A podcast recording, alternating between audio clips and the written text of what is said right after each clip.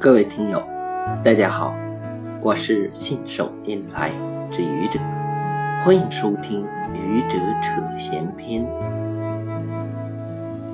战狼二》和《敦刻尔克》是2017年的战争大片，分别来自于中国、美国两个电影文化大国。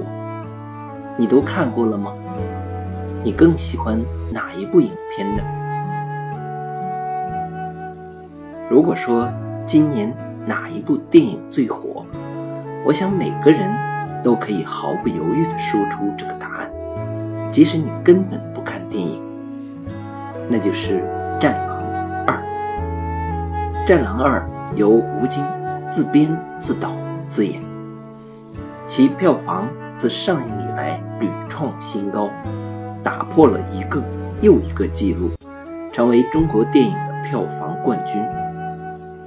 作为一部商业大片，却成为了各大中央新闻媒体盛赞的对象，最终成为了一部现象级电影。《敦刻尔克》来自于好莱坞著名电影导演诺兰，他以二战中英法联军敦刻尔克大撤退为内核，拍出了一部在分级制十分严格的美国。也可以允许小孩子在家长的陪同下观看的没有流血镜头的战争大片。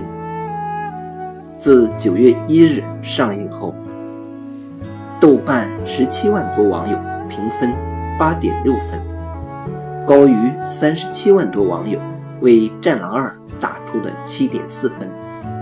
可以说，《敦刻尔克》现阶段是票房、口碑双丰收。如果要把两部片子放在一起比较一下的话，好像不太好比。《战狼》已成现象级影片，我们知道，凡是成为现象级的东西，一定是戳中了广大民众的痛点，使这种东西大大超出它本来的意义。歌曲《小芳》、电视剧《渴望》，都曾经分别是现象级歌曲。和现象级电视剧，这时歌曲不再只是歌曲，变成一种撕裂；电视剧不再只是电视剧，变成一种渴望；电影不再只是电影，变成一种情怀。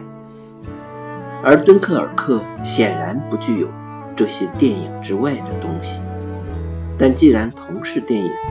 抛开电影之外的那些东西，从艺术的角度，应该是可比的吧。我个人觉得，《战狼二》作为一部诚意之作，收获了影迷的认同，是一部非常成功的作品。如果要说影片的缺点，最突出的一点是故事有点糙。当然，这是见仁见智的事情，不细谈。敦刻尔克在对战争中人的刻画显然更胜一筹，体现了个体的存在与价值。不足之处是几条线叙事的结构略显凌乱。不知道你是否同意我的观点呢？不同意也没有关系，本来就是仁者见仁，智者见智嘛。谢谢各位听友。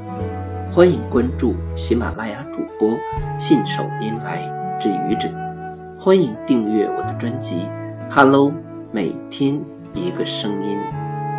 欢迎下载、评论、转发、点赞或者赞助。